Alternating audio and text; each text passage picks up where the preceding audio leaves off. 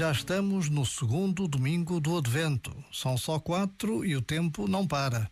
As luzes, as músicas, os presentes, tudo é muito bom, mas o que todos os anos se repete é esta necessidade de vivermos o verdadeiro Natal, aquele que tem Jesus no centro de todas as celebrações. Nesta breve pausa de oração e reflexão, a pergunta acontece: onde coloco Jesus neste Natal que está a chegar? O que será que ele me pede? Já agora, vale a pena pensar nisto. Este momento está disponível em podcast no site e na app.